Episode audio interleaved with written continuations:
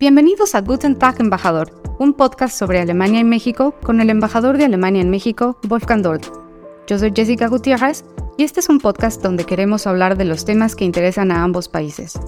¿En qué consiste la relación entre México y Alemania? ¿Solo se trata de fábricas de coches o hay algo más? ¿Qué piensan en Berlín de México?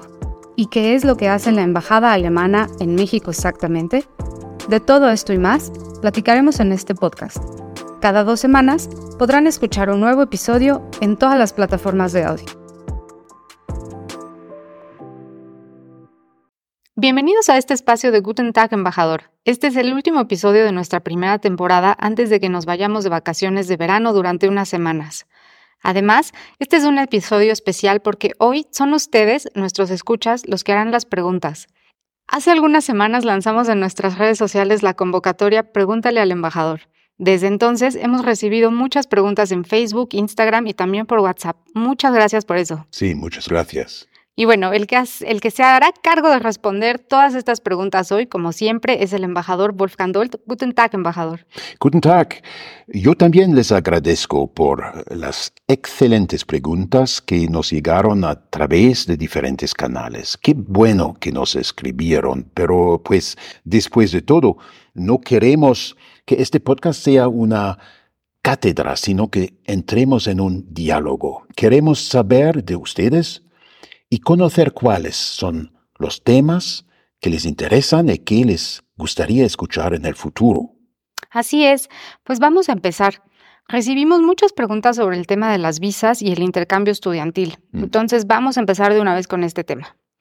El usuario arroba futuropest pregunta, ¿actualmente tienen algún programa de intercambio para estudiantes nivel preparatoria que quieran en sus vacaciones tomar algún tipo de curso y o capacitación?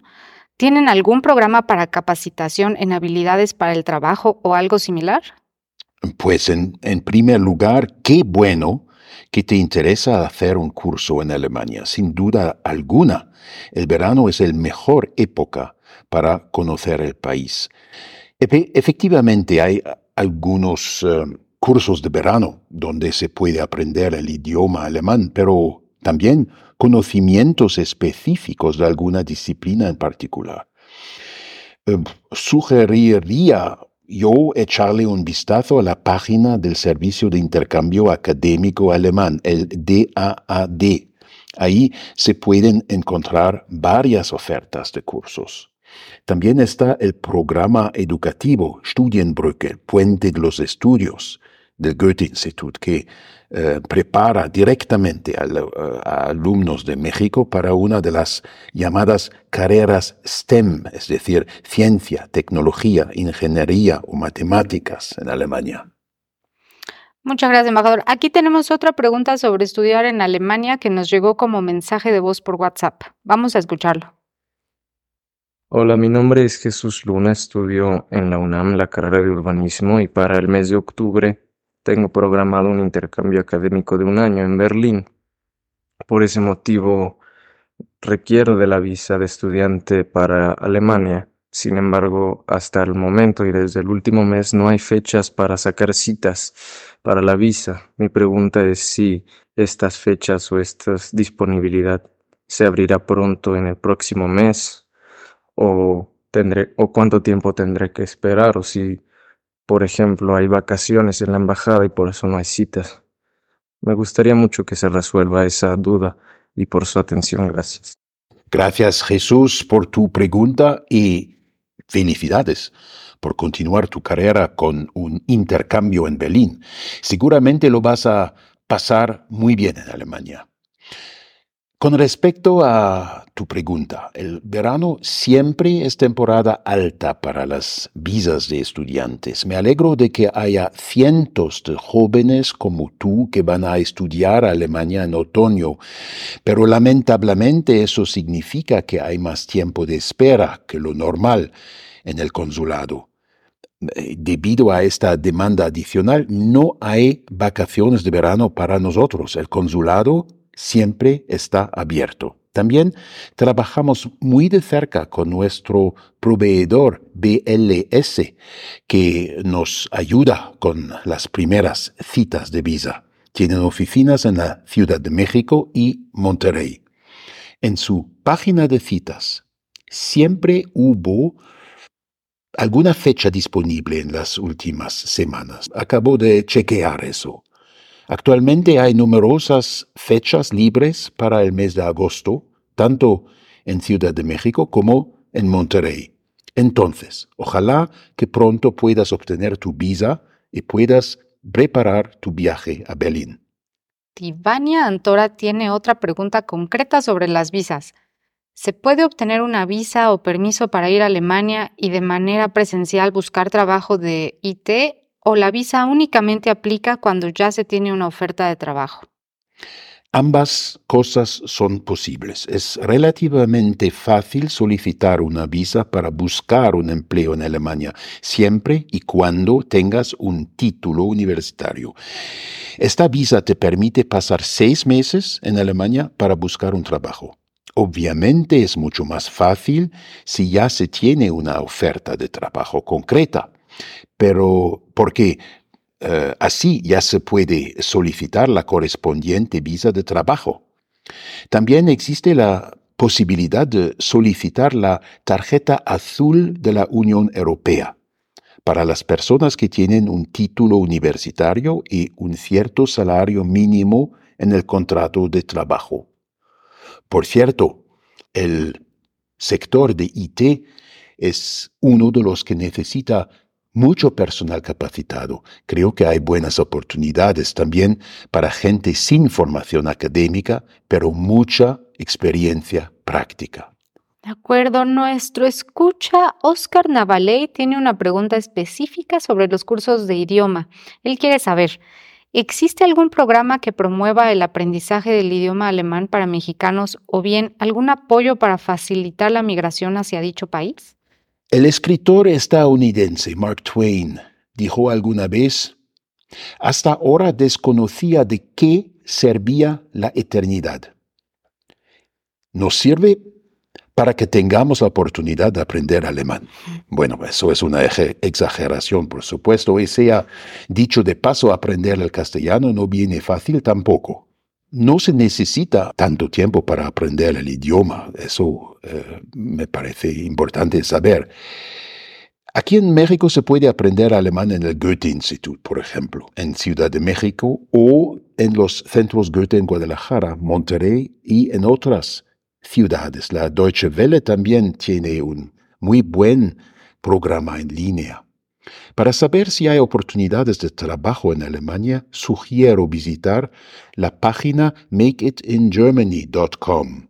Es muy fácil navegar en la página y se pueden hacer búsquedas concretas, eh, por ejemplo, de acuerdo al sector que buscas o a tus cualificaciones. Ahora seguimos con el usuario Blackmore IDK. Él también está buscando oportunidades en Alemania y su pregunta es, ¿Existe alguna beca por parte de la Embajada alemana con la cual los jóvenes mexicanos puedan ir a estudiar o trabajar en Alemania y cuáles son los requisitos? Bueno, la Embajada no eh, otorga becas como tal. En este caso, recomendaría acudir al DAAD. Ellos tienen varias opciones para encontrar una plaza de estudios en Alemania, además de que cuentan con una base de datos de becas para estancias de estudios o de investigación de corta o larga duración. Pueden checar su página web o visitar las eh, oficinas del DAD en Ciudad de México para que los asesoren en este tema. No se preocupen, como habíamos dicho, todos los enlaces estarán en nuestra descripción del capítulo. Eh, embajador, en relación con este tema recibimos la siguiente pregunta por correo electrónico. ¿Alemania se está llevando la mano de obra calificada de México? Esa es una buena pregunta. Es la pregunta de un posible brain drain. Las empresas en Alemania necesitan a más mano de obra calificada. Por eso estamos buscando en todo el mundo. Eso sí, el Parlamento alemán acaba de aprobar una ley que busca simplificar la inmigración de personal especializado. Esto quiere decir que pronto será aún más fácil buscar nuevas perspectivas en Alemania. Al mismo tiempo, y eso me parece importante subrayar, no es nuestra intención quitarle la mano de obra eh, calificada a los otros países. Es que no se trata en este asunto de una calle de sentido único. Eh, aquí en México hay desde hace muchas décadas empresas alemanas que han creado más de 300.000 empleos. Ellas capacitan a su personal, invierten fuertemente en la formación y captación continua de los jóvenes profesionales mexicanos. Es decir, el balance resulta positivo para ambos lados del Atlántico. El gobierno alemán también apoya a México en la creación de su propio sistema de formación dual. La economía ahora está tan interconectada a nivel internacional que necesitamos a trabajadores calificados en todo el mundo y por supuesto también aquí en México. Embajador, ahora el asunto se vuelve algo político. Araceli nos pregunta también por correo electrónico. Alemania y Europa siguen apoyando la guerra en Ucrania, mandan armas y siguen dando la culpa solamente a Rusia. Sería urgente lanzar una iniciativa de paz para terminar esta guerra. ¿Por qué no buscan la diplomacia? Es su pregunta. Mm, muchas gracias por la pregunta. Alemania no apoya la guerra, sino a Ucrania. Es una gran diferencia, y esto es porque el país ha sido brutalmente atacado. Esta terrible guerra tiene varios aspectos sobre los que podríamos discutir durante mucho tiempo, pero al final la causa termina siendo relativamente simple. Un país grande ha atacado a su vecino más pequeño simplemente porque tiene ideas imperialistas de poder.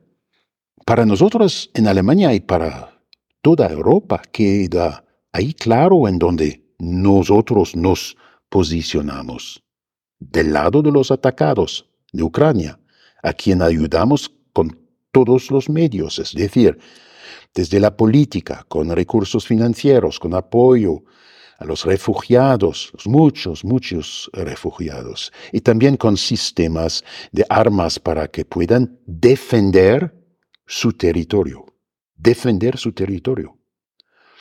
Por supuesto que yo, que toda, toda Alemania y todo el mundo quieren que esta guerra y el sufrimiento del pueblo ucraniano, y por cierto mucho más allá del pueblo ucraniano, por sus efectos globales, como lo vemos con la crisis alimenticia en las regiones más pobres que desencadenó la invasión. El sufrimiento del pueblo ucraniano, que ese sufrimiento termine lo más rápido posible. Pero si nos apresuramos a declarar un alto el fuego, entonces Rusia lograría una parte de sus objetivos.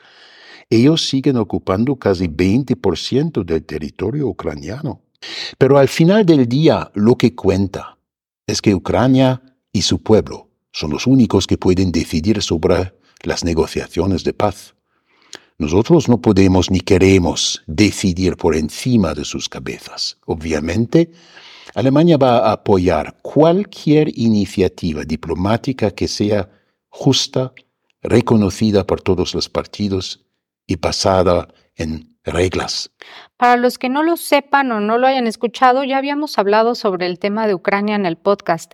Si quieren saber más sobre el posicionamiento de Alemania respecto a la guerra en Ucrania, pueden escuchar el episodio 3, donde el embajador Dolt habla más detalladamente sobre el tema.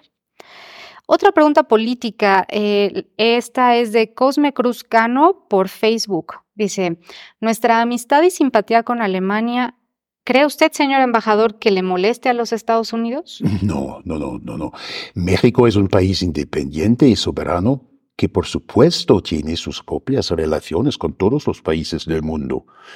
Con Alemania esto ya tiene casi 200 años, desde que se abrieron las primeras misiones comerciales del Estado de Prusia y de otros estados alemanes eh, aquí en 1826.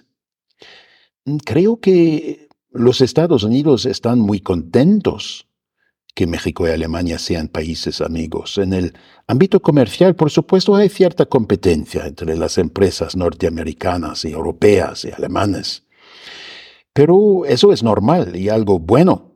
Como decimos en alemán, Konkurrenz belebt das Geschäft. La competencia estimula los negocios. En lo político, Alemania, México y los Estados Unidos son socios unidos y cercanos. A veces hay diferencias entre nuestros gobiernos, pero no hay pleitos entre nuestros pueblos. En los eh, grandes retos del planeta, como la crisis climática, la defensa de la democracia y del orden internacional, estamos del mismo lado y trabajamos juntos.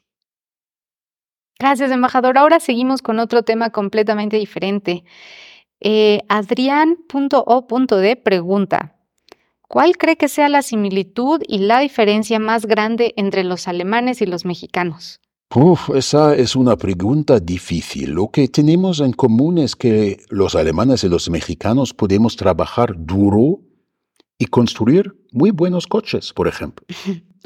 Luego nos gusta relajarnos con una buena cerveza en la mano. Nuestra pasión común es el fútbol. Aunque después del último mundial en Qatar creo que no amerita hablar tanto sobre este tema. Diría yo, tenemos en, tenemos en común la pasión y la falta de éxito. Bueno, aunque quizás lo retomemos en el Mundial de 2026, cuando el resto del mundo se fije en México. Por supuesto que también hay diferencias. Por ejemplo, en Alemania somos, bueno, bastante puntuales la mayoría de las veces. En México se utiliza la palabra mágica ahorita y el entusiasmo de los mexicanos por la lucha libre es algo que nosotros los alemanes aún tienen que adquirir. Seguramente, embajador. Eh, Cristina JLO también nos hace una pregunta similar. Ella quiere saber qué es lo que después de tantos años aún no puede entender sobre la cultura mexicana y qué rasgos de la cultura mexicana aprecia más. Otra pregunta, muchos jóvenes quieren emigrar a Alemania, pero ¿podría hablar sobre las diferencias del sistema educativo y qué perspectivas de crecimiento ve en México? Saludos, envía. Gracias. Disfruto mucho de la gran amabilidad y hospitalidad de la gente de México y por supuesto que también de la fantástica historia del país. Em, donde todavía me quedo mucho para, por descubrir. En, estos días estamos hablando mucho de la historia de, de Pancho Villa, por ejemplo, pero también hay que descubrir mucho en términos culinarios. Respecto a la segunda pregunta, podríamos discutir largo y tendido sobre los diferentes sistemas educativos que hay, pues en cada país se han ido estableciendo ciertas estructuras. México no tiene por qué esconderse aquí. Por ejemplo, tenemos una muy buena colaboración con la CEP, que introdujo un sistema de educación dual hace algunos años, que une la teoría en la escuela con la práctica en una empresa. Si quieren saber más sobre este tema, les recomiendo que escuchen el episodio 7 de nuestro podcast, con una conversación con la subsecretaria de Educación Media Superior, Nora Rubalcaba Gámez. Así es, embajador. Creo que eh, en esta pausa tendrán mucho tiempo para revisar los capítulos anteriores. Eh, nuestra siguiente pregunta es algo más personal. Ash Archive pregunta, ¿cuál es el desafío más grande al que se ha enfrentado en sus años como embajador y cómo lo ha solucionado? Bueno, Desafíos, desafíos hay muchos. Lo más importante para mí, y eso es para mí siempre un desafío, es entender lo más rápidamente a un país y su gente, su cultura. Llegamos en un país como novatos y tenemos que escuchar y aprender y formarse una idea propia del país anfitrión. Y no solo apoyarse en artículos de prensa y repetir lo que todos opinan. Por supuesto, la experiencia profesional ayuda mucho, pero al inicio hay que pisar el acelerador al máximo para empezar a entender un país. Muchas gracias, embajador. Para terminar, tenemos una pregunta sobre los mejores destinos de viaje en Alemania. Eh, Viajero Peligro por Instagram nos pregunta, ¿cuáles son las ciudades que son poco explotadas turísticamente que deberíamos incluir en un viaje a Alemania? Pues e, esa es una pregunta bastante difícil para un embajador alemán porque si em, destaco em, algunas regiones y ciudades recibiría pronto eh, las protestas de los otros eh, de las otras regiones y, ciudades. Por eso em, diría yo en, términos más generales, Alemania es un país muy muy diverso por tan pequeño que sea, en comparación, por ejemplo, con México. Hay muchos paisajes para descubrir, muchas ciudades con una gran riqueza histórica y cultural. Obviamente hay muchas opciones y cada viajero es diferente y se interesa por diferentes cosas. Lo que puedo recomendar es, bueno, lo voy a atrever eh, me, eh, a, hacer algunos ejemplos, algunos ejemplos, buen, eh, bien repartidos en el país. Dresde, por ejemplo, tiene un casco antiguo muy bonito que fue reconstruido después de la reunificación alemana. Cerca de ahí, en el valle del río Elba, está el eh, Nationalpark Sächsische Schweiz o Parque Nacional de la Suiza sajona. Rheinland-Pfalz o Renania-Palatinado, el valle del río Rin con sus fortalezas y castillos, el valle del Mosela con sus viñedos y paisajes pintorescos, esos son eh, lugares mágicos. Para los que les gusta más el mar están las islas del Mar del Norte, cuando la marea está baja en la costa del Mar del Norte, se puede pasear por el fondo marino y descubrir la naturaleza. Y las antiguas ciudades anseáticas, como Lübeck o Bremen, tienen un gran encanto. Y si les atraen las montañas, la región subalpina en Baviera y Baden-Württemberg es bellísima. Por ejemplo, la región alrededor del lago de Constanza y la Algovia. Ah, voy a dejarlo aquí. De vez en cuando echo de menos a mi tierra, ¿sabes? Gracias, embajador. Esas fueron excelentes ideas para las próximas vacaciones en Alemania. Hay mucho que descubrir por todos lados y bueno, aunque haya sido difícil para usted, nos dio muy, muy buenos tips. Eh, muchas gracias otra vez a todos nuestros escuchas por las buenas preguntas y muchas gracias también a usted, embajador. Gracias, Jessica, y gracias otra vez por las interesantes preguntas. Creo que podríamos repetir esta dinámica en un par de meses. ¿Qué opinas? Así es, no, por supuesto.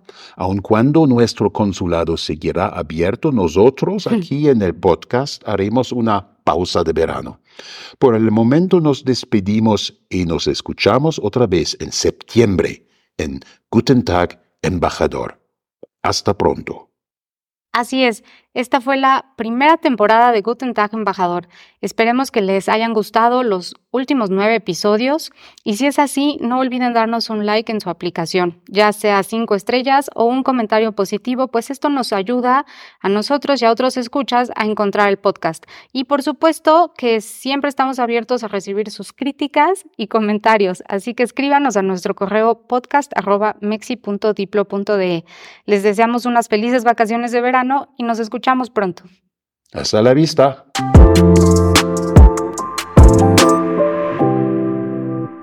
Este fue el episodio de hoy de Guten Tag Embajador, el podcast de la Embajada de Alemania en México. ¿Tienen preguntas o comentarios? Pueden escribirnos al correo electrónico podcast.mexi.diplo.de. Encuéntranos también en redes sociales como Embajada Alemana Ciudad de México en Facebook y como arroba Alemania Mexi en Twitter e Instagram. Gracias por escucharnos y hasta la próxima. Nuestro siguiente episodio estará disponible cada dos semanas en la plataforma de audio de tu preferencia.